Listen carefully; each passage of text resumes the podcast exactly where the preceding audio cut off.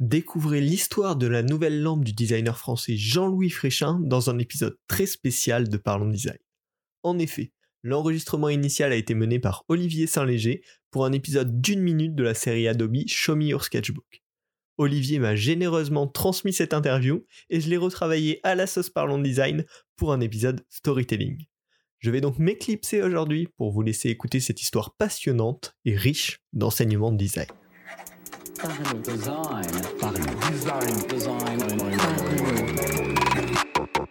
Parlons Design est sponsorisé par The Kakatoes Theory, le site des product designers. Alors en fait, cette lampe, c'est d'abord un, programme, c'est plusieurs lampes, qui s'appelait, euh, qui s'appelle toujours d'ailleurs Les Lumières.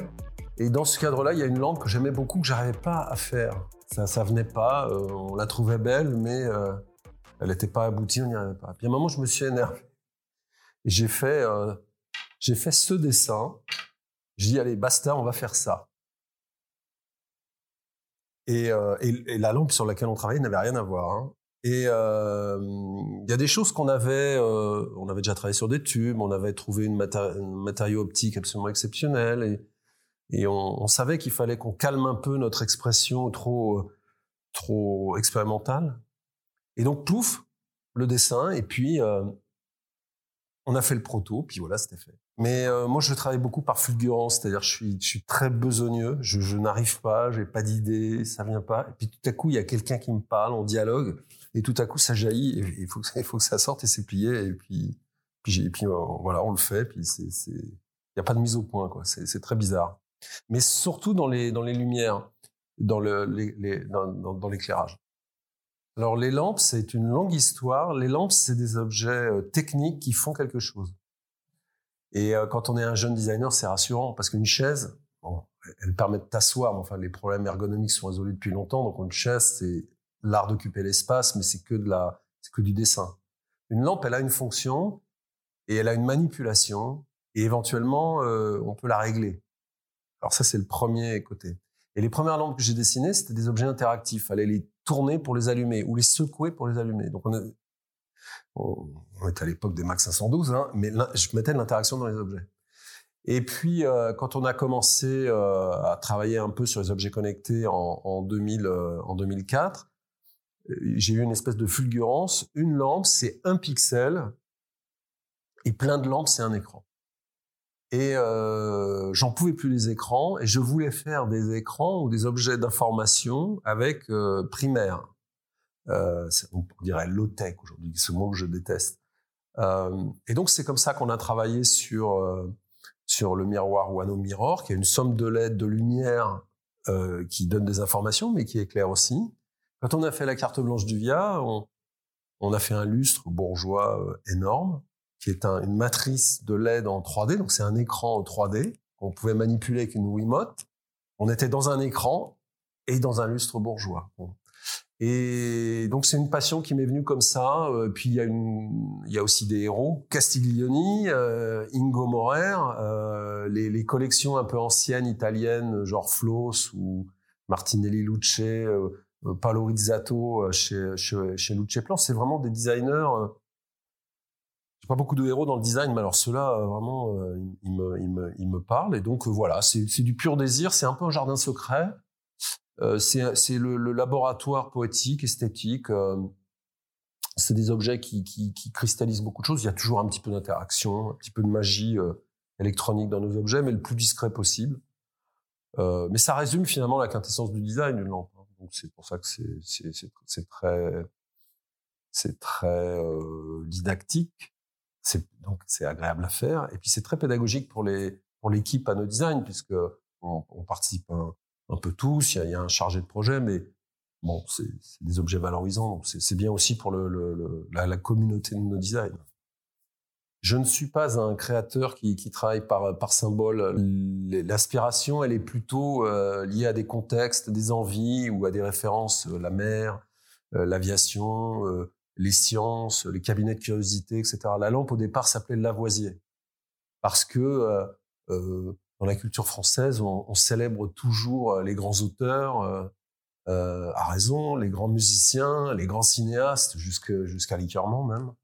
mais jamais les scientifiques. Jamais, jamais. Et euh, euh, moi, j'ai une passion pour ces grands scientifiques de la Révolution, comme Lavoisier, par exemple. Donc la lampe s'appelle Lavoisier pour ça. Rien ne se perd, tout se transforme. C'est une phrase absolument géniale pour le design. Euh, on en a une autre euh, qui s'appelle Voltaire. On joue avec le courant et on la manipule avec les mains dans l'air. Ah, Voltaire, le jeu de mots, mais Voltaire, c'est mon héros. On en a une autre qui est, qui rentrée dans les collections du Centre Georges Pompidou, bien qu'elle n'ait pas encore sorti sur le marché, qui s'appelle Béziers. C'est un hommage à, à Pierre Béziers, euh, l'inventeur des, célèbres courbes de Béziers qu'on retrouve dans les logiciels de dessin comme, euh, enfin c'est Illustrator qui a, révélé au monde ce génie français, hein, qui a également servi à fabriquer la 4 chevaux, puisqu'il a inventé les machines transfert, et les premiers logiciels de CAO, et les courbes pour décrire les carrosseries et les courbes de Béziers, et Illustrator, et le PostScript. Donc elle s'appelle Bézier, c'est une lampe où on peut fabriquer de la lumière en faisant des courbes, comme avec un logiciel de dessin. Parce que c'est, alors s'il y a des gens qui m'inspirent, c'est bien ceux-là. J'adore les artistes, j'adore les designers, mais j'ai besoin d'une matière à transformer. Et pour moi, un Bézier, un Lavoisier, un Voltaire, c'est de la matière universelle, inspirante, transformable. Le travail d'un designer, on l'admire, on le regarde, puis c'est fini. Alors que les travaux de Lavoisier, la chimie, les tubes à essai, l'univers, etc. Et donc à la fin, dans les objets, il y a, malgré nous, il y a une part d'évocation, une part presque cinématographique. Certains parlent de steampunk ou de Jules Verne, on on sait pas si c'est un objet ancien ou nouveau. Là, on a un peu forcé le trait exprès, euh, parce qu'il y a une histoire qui naît au fur et à mesure on fait l'objet. T'as qu'on est dans un film, et puis, euh, on pense au Nautilus, euh, aux, objets de nos enfances, ou à ces, mondes du futur, mais qui sont un peu anciens, ou ces mondes anciens qui sont dans le futur. Bon, tout ce télescope. Il n'y a pas forcément de cohérence entre tous les objets, parce que chaque objet est un, une, cosmo, une cosmologie, une cosmogonie euh, à elle toute seule. Euh, Lavoisier a ses références, Béziers a ses références, Berlingas, qui est un dirigeable, a ses propres références. Mais euh, voilà, on s'amuse. On fait des collections, on en fait énormément. J'ai plein d'idées, puis on dialogue avec le garçon avec qui je fais les projets, qui fait les, images. Donc on en fait énormément. Et puis il y en a, euh, on pense avoir une idée géniale, puis on, la regarde modélisée à l'écran ou en, profil Illustrator ou, ou, en 3D euh, photoshopé pour pour la simulation de la lumière, parce que dans le logiciel de 3D, euh, c'est jamais parfait les, rayons de lumière, il faut un peu sublimer donc euh, Photoshop est, est, pratique. Et des fois ça vient tout de suite, donc on l'a fait, et puis des fois ça vient pas, on n'y arrive pas. Et ce dessin, il est, euh, c'est une révolte parce qu'on n'arrivait pas à faire le truc. Donc, on, a fait autre chose. C'est pas la solution, c'est on a fui, courage fillon, on, a fait autre chose. Donc, on fait une collection. Ensuite, on les met dans Keynote. Donc, on a vraiment euh, une collection. Puis, euh, on se dit, celle-là, elle est vraiment bien, elle est vraiment évidente.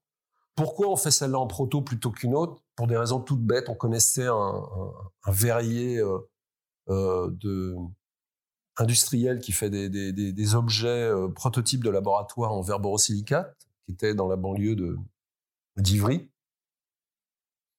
Et donc, comme on le connaissait, on savait qu'il était bon et qu'on avait vu comment il travaillait, on va faire celle-là, ça va être simple, etc.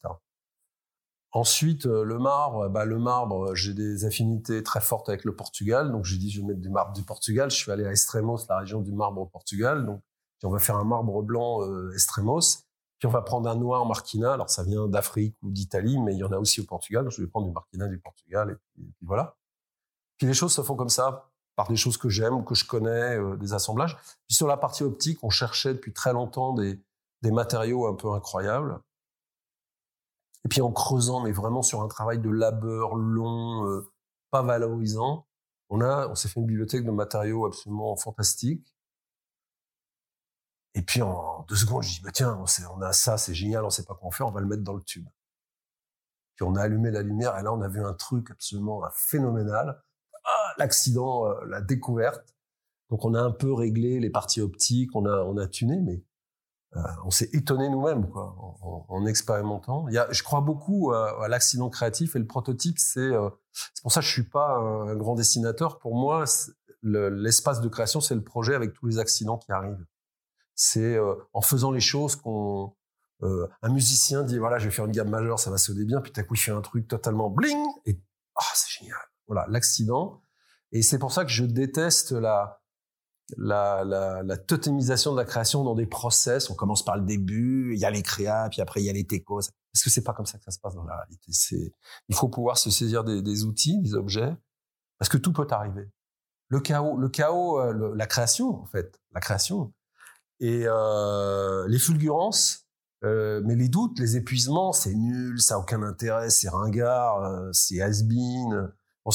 Là, mon éditeur m'a dit récemment, mais vous, vous êtes sur la Lune, vous avez rien à voir avec le marché, vous êtes ailleurs. Alors, nous, on essayait de faire des trucs un peu vendables, et le mec, il dit, vous êtes ailleurs. Puis finalement, bon, c'est un carton absolu, ouais, c'est vraiment une grande surprise. Il a tout vendu, c'est jamais arrivé. Bon, voilà. C'est une, belle surprise. Mais faut croire à ces, ça fait un peu euh, vieux prof à la fin de sa carrière qui dit à ses élèves, faut croire à ses rêves, mais en fait, c'est vrai, hein, il faut, tu crois des trucs, tu les fais. Euh, euh alors, Mafalda, ma femme dit par politesse, oui, c'est joli. Puis l'autre jour, elle m'a dit quand même, putain que tu fais des lampes, c'est bien qu'il y en ait une qui soit sortie. Il y a toujours des, des, des, petites difficultés techniques, c'est le charme des prototypes. Tu t'achètes un truc, ça va pas. Euh, tu essayes de penser à tout, puis il y a toujours des trucs auxquels tu penses pas. Et puis euh, il y a toujours l'éternel problème. Vous allez rigoler, mais quel fil on met? Parce que sur une lampe, le fil, c'est obligé, mais c'est toujours moche. Et faire des fils euh, spécifiques, ça coûte très très cher. Donc c'est c'est des c'est des problèmes. Euh. Mais finalement, ça fait partie du plaisir. Et quand on fait un prototype, euh, le mettre au point, le monter, euh, c'est-à-dire faire avec ses mains, euh, pour un designer, c'est vraiment retourner à l'essence de son métier, qui, est un inventeur qui, fait des choses comme un peintre peint réellement sa toile. On n'est pas sur un objet qui un jour sera imprimé, sera donc c'est gratifiant. Donc oui, il y a des difficultés, mais finalement, c'est le plaisir de, faire les choses, de voir la, chose qui devient un objet, puis qui devient une lampe qu'on peut nommer dans sa fonction. Non, le plus difficile, ça a été deux choses. D'abord, c'était de trouver un éditeur. Euh, parce que euh, voilà, on, peut dire qu'on s'est fait jeter, mais de partout. On voulait faire des objets avec de l'informatique et des comportements euh, d'interaction. On voulait passer de l'interaction et oublier la commande, l'interrupteur. Donc on avait des ambitions conceptuelles très fortes, mais on s'est fait têche de partout. En Italie, mais nous on fait de l'électricité, on en pour 30 ans, on va pas rentrer dans l'informatique. Euh, en France, je parle même pas. Puis un jour, un jour, euh, il y a un gars qui dit mais moi je cherche rien. Puis on a insisté, mais venez nous voir. Bon ok, je passerai. Mais je vous préviens, je cherche rien. Il vient. Il dit je vous préviens, je cherche rien. Puis il regarde. alors on avait accroché toutes nos lampes, le programme, les lumières, il y en avait partout. C'était la caverne d'Alibaba avec tout allumé. Donc c'était un espèce de, de c'était féerique. Il dit mais quand même, euh, vous maîtrisez. Qui vous fait vos protos? Bah c'est nous. Mais euh, et l'électronique et le code, bah c'est nous. Mais euh, vous êtes technicien, bah non, on est designer. C'est pas ça le design. Ici c'est ça. Ah. Et le gars il dit je reviens euh, avec mon associé. Mais sauf que il, revenait pas. Et au bout de trois mois je l'ai relancé. Il dit ouais ouais on va venir. au bout de trois mois je dis bon on vient demain. Donc, euh, six mois s'étaient écoulés, j'avais un peu oublié la magie du premier rendez-vous, mais le gars nous avait dit euh, besoin de rien. Il revient avec son associé, Fred Vinclair, pour pas le nommer, le, directeur artistique de, DCW. Là, il regarde, il dit rien, puis il dit je prends ça, ça, ça et ça, quatre lampes d'un coup. Là. Alors là, ça a été euh, vraiment incroyable, un moment de joie profond. Après, la lampe, pour différentes raisons, le Covid, trop de projets, etc. Ça fait trois ans et demi qu'elle est chez eux. C'est-à-dire que le, le, passer du proto à l'objet industriel et, au bon timing de lancement, ça a pris trois ans et demi. Et euh, il y a une norme qu'on a fait qui est, un peu trop chère. Ils veulent la vendre à un prix très très agressif vers le bas. Donc euh, elle, euh, elle est un peu tant qu'on n'arrive pas à être dans ce prix-là, on la sort pas. Donc il y, a des complexités. mais Lavoisier, trois ans et demi, ça, ça a été long de patienter. Ah, Milan, hein, ben, on sera à Milan, non, on n'est pas à Milan. Non, Milan de Et puis finalement, elle sort Covid, il n'y a pas de Milan. Euh, parce qu'on aurait ravi, on aurait aimé être euh, à Oroluce, le salon de la lumière à Milan, et aller voir avec la lampe Lavoisier qui s'est vendue. Euh, beaucoup en très peu de temps aller voir tous les gars qui nous avaient acheté en disant on sait faire des lampes, ça vous intéresse pas, on en a plein d'autres, on a plein d'autres en réserve. Mais ça a été vraiment euh, beaucoup d'investissement euh, parce que finalement depuis la carte blanche et, et, à l'école j'en ai fait deux que j'avais exposé au SAD, euh, j'en ai refait une autre après. Ouais, ouais c'était un long parcours, vraiment un jardin secret. Bah, les valeurs les plus puissantes des objets, c'est leur pouvoir d'évocation. Les objets, c'est Walter Benjamin en parlait. Euh, on s'intéresse beaucoup en France à la grande culture, euh, aux livres, au cinéma, au théâtre, etc. Mais euh, les, les, les, choses industrielles qui deviennent des œuvres d'art parce que ben, en numérique tout est original. Euh, mais j'ai jamais vu un ministre de la culture ou une cérémonie à la télé défendre les, les créateurs du numérique parce que c'est un c'est pas un art, c'est une industrie. Euh, les, les, les, les, trains, les bus, les avions, les stylos, la papeterie, euh, pour moi, ça fait partie de la culture. Et, euh, et les objets du quotidien ont une capacité donc à être dans cette culture, à évoquer des choses, à provoquer des émotions aux gens, à donner du bonheur. Et donc les objets ont un pouvoir sur les gens qui est hallucinant. C'est pas juste des, des, choses qui polluent, c'est des choses qui, qui, qui, participent de, de, l'harmonie de la vie et du, du bonheur, je l'espère, des gens. Et ça m'a surpris parce que euh, j'en ai fait des objets. Euh, j'ai fait des objets connectés où ce que ça fait est, objectivable puisqu'il y a, y a quelque chose qui sort de l'objet et ça, rend des services. Là, c'est juste une lampe qui s'allume, ok, elle allume bien, elle éclaire bien, etc. Mais ce qu'elle est dans sa forme, son art d'occuper l'espace provoque quelque chose auprès des gens. Et ça, faut jamais oublier que c'est ça d'abord le design, c'est que il s'agit pas d'aligner des fonctions et ça marche. Non, mais il c'est plus que ça marche. C'est ça sert et au-delà de ça sert, c'est ça provoque des choses. Ces choses sont ont un grand mystère. Ça m'est pas arrivé souvent quand même dans, mon, activité, mais ça c'est ça peut pas être c'est une conséquence. On peut pas dire je vais faire des objets euh, extrêmement euh, dessinés pour provoquer des choses. C'est une conséquence. Tu fais un truc qui marche, tu fais ta synthèse et il se passe. C'est comme l'expérience en, numérique. Tu peux pas la mettre en préalable, c'est une conséquence. Là, c'est pareil. Donc euh, les, les, gens qui font que des lampes, qui sont des spécialistes des lampes, ça m'intéresse pas. C'est pour ça que j'aime Castiglioni parce que c'est un spécialiste de tout, Castiglioni ou Ingo Morer, alors il faisait que des lampes, mais il, a poussé dans son retranchement absolu, ou Charles Sims, expérimentateur. Et ce qu'on qualifie de leur travail est un, est un résultat final, mais c'était pas leur spécialité au départ. Et je pense que le design, s'il se spécialise trop, il meurt. Euh, il faut qu'il reste extrêmement, euh, extrêmement appuyé sur ses fondamentaux et qu'il qu'il qu'il qu'il instruit qu'il instruise ce qu'il ce qu'il a à faire en, en, apprenant, en travaillant. Puis la conséquence de tout ça, c'est qu'il va se passer quelque chose de nouveau, d'intéressant. Donc finalement, ça résume entre la lampe et un logiciel, c'est la même chose. Hein. C'est résolument la même chose. C'est arrivé deux fois en fait, euh, et que avec Parrot, euh, l'appli du casque Zig de Stark. Et je regardais le truc, c'était tout simple, tout beau, et, franchement ça. Et puis euh, le, bonheur des gens volant avec un drone euh, et faisant des photos et hein, tout à coup contrôlant un avion. Là, il y a souvent des sourires. Donc ça, c'est sympa. Euh, ce, qui, me dérange dans, les objets connectés, c'est que les rêves qu'on avait au départ, parce que j'étais vraiment parmi les pionniers, sont devenus des caricatures. Les objets connectés, c'est des objets pour moi qui se parlaient entre eux euh, dans une métaphore de l'internet et qui permettaient, euh, qui permettaient euh, à chaque objet de devenir un, support d'interface pour, faire des choses de manière confortable dans un système technique ouvert.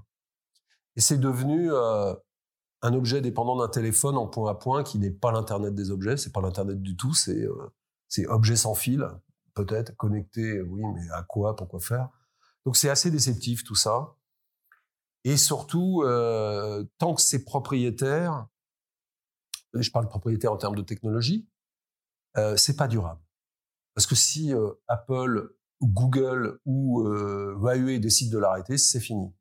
Quand tu as un système qui est, euh, disons, ouvrable, donc maintenable, euh, donc euh, évolutif, il y a une garantie.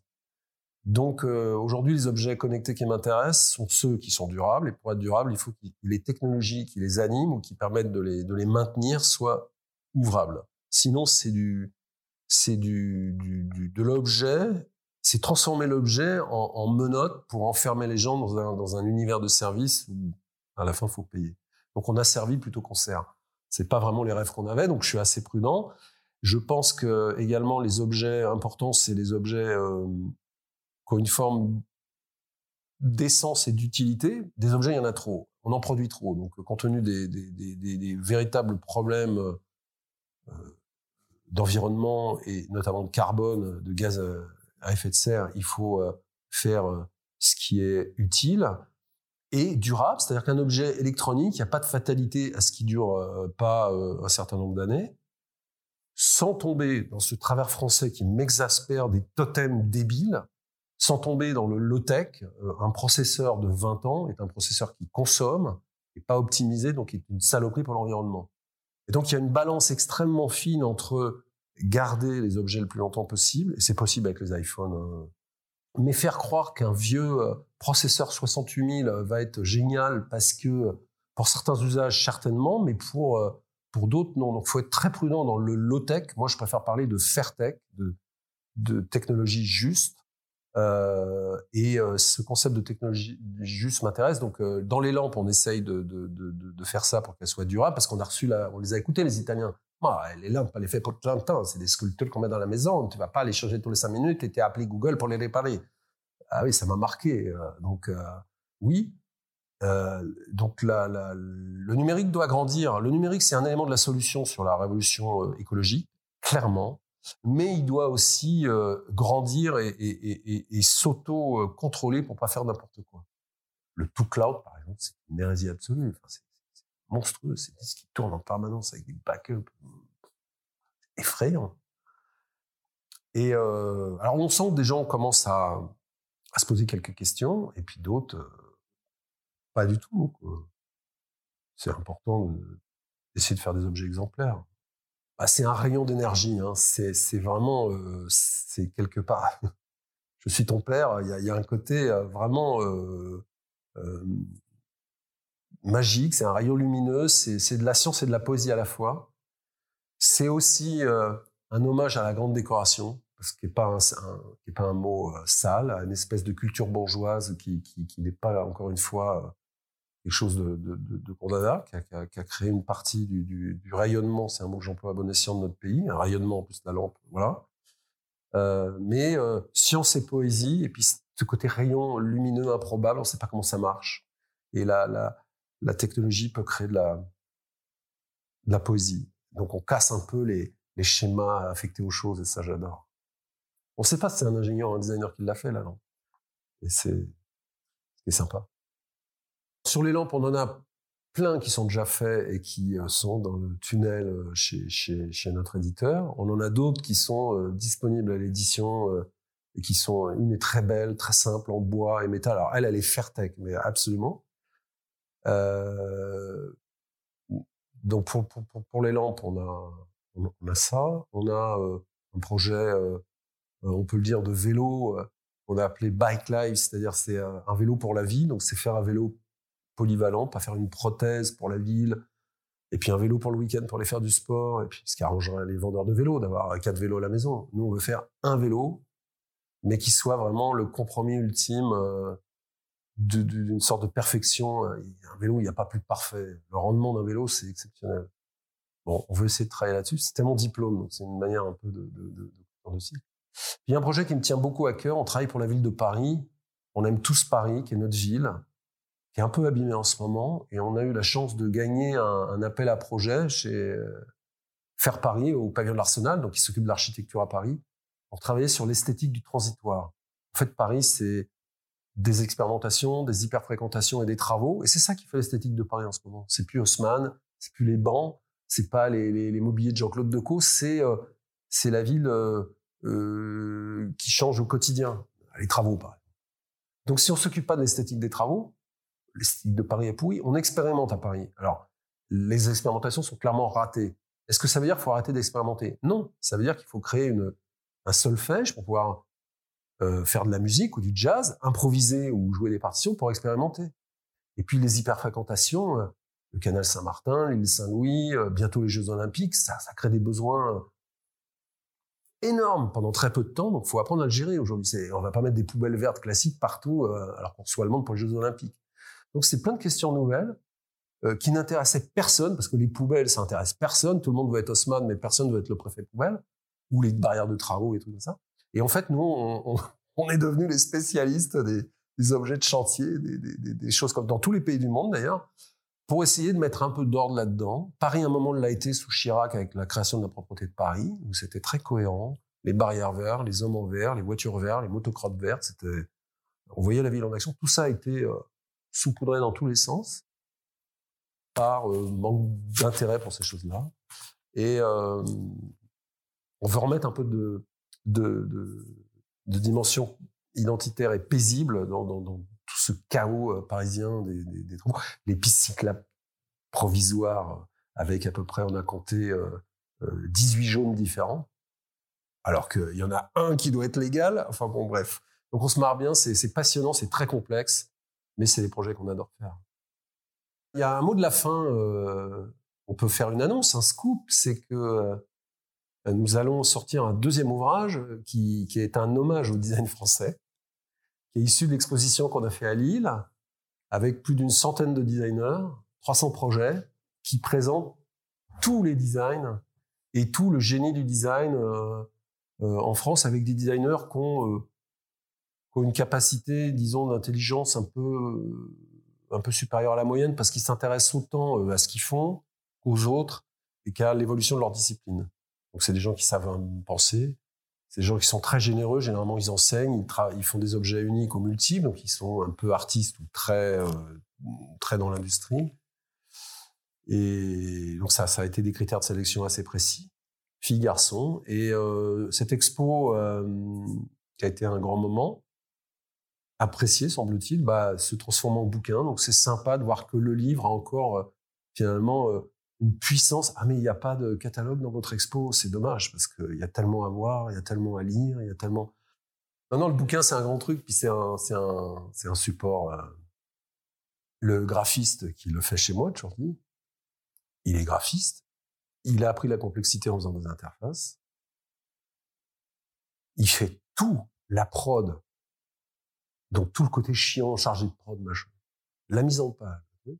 Il a son design, son truc. Donc euh, avant, je disais euh, euh, un graphiste avec avec une design, il fait son affiche, il a besoin de personne. Mais maintenant, le mec, il fait son bouquin de 300 pages, il a besoin de personne.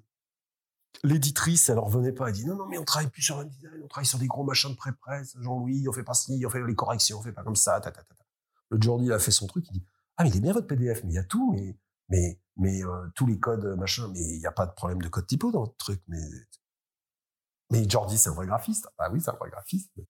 Donc le voilà, et finalement la modernité, c'est on ne fait pas un site web, on fait un bouquin parce qu'un bouquin, je pense dans le monde, mais en France, c'est beau, c'est un bel objet, il y a des belles images, ça parle de ce que j'aime le design et ça va faire un, un espèce de portrait chinois du design en France. Merci d'avoir écouté cet épisode très spécial de Parlons Design. J'espère qu'il vous a plu. Avec Parlons Design, on va essayer d'ouvrir un petit peu nos horizons. Euh, on est bien sûr très ancré dans le numérique et c'est le cœur de Parlons Design, mais j'ai envie qu'on ouvre un petit peu nos points de vue comme ça, qu'on s'attaque à d'autres choses, qu'on découvre d'autres choses ensemble. Donc si ça vous a plu, n'hésitez pas à venir me le dire, euh, soit en commentaire, si vous êtes sur YouTube, soit par Twitter. Le lien de mon Twitter est en description de chaque épisode du podcast pour qu'on en discute, pour qu'on fasse évoluer le podcast ensemble. En tout cas, moi je l'ai trouvé super intéressante, euh, cette, cette interview euh, j'ai beaucoup d'enseignements tout simplement sur le design, sur la manière d'appréhender les choses. Euh, donc j'espère que vous l'aurez également beaucoup apprécié. Tous les liens des choses dont on a parlé dans cet épisode seront bien sûr en description si vous voulez euh, accéder à plus de détails. Et puis on se retrouve la semaine prochaine pour un nouvel épisode du podcast Parlons Design, un petit peu plus classique, mais j'espère qu'il vous plaira également. Pensez à vous abonner et à repartager cet épisode s'il vous a plu. Merci beaucoup à la semaine prochaine.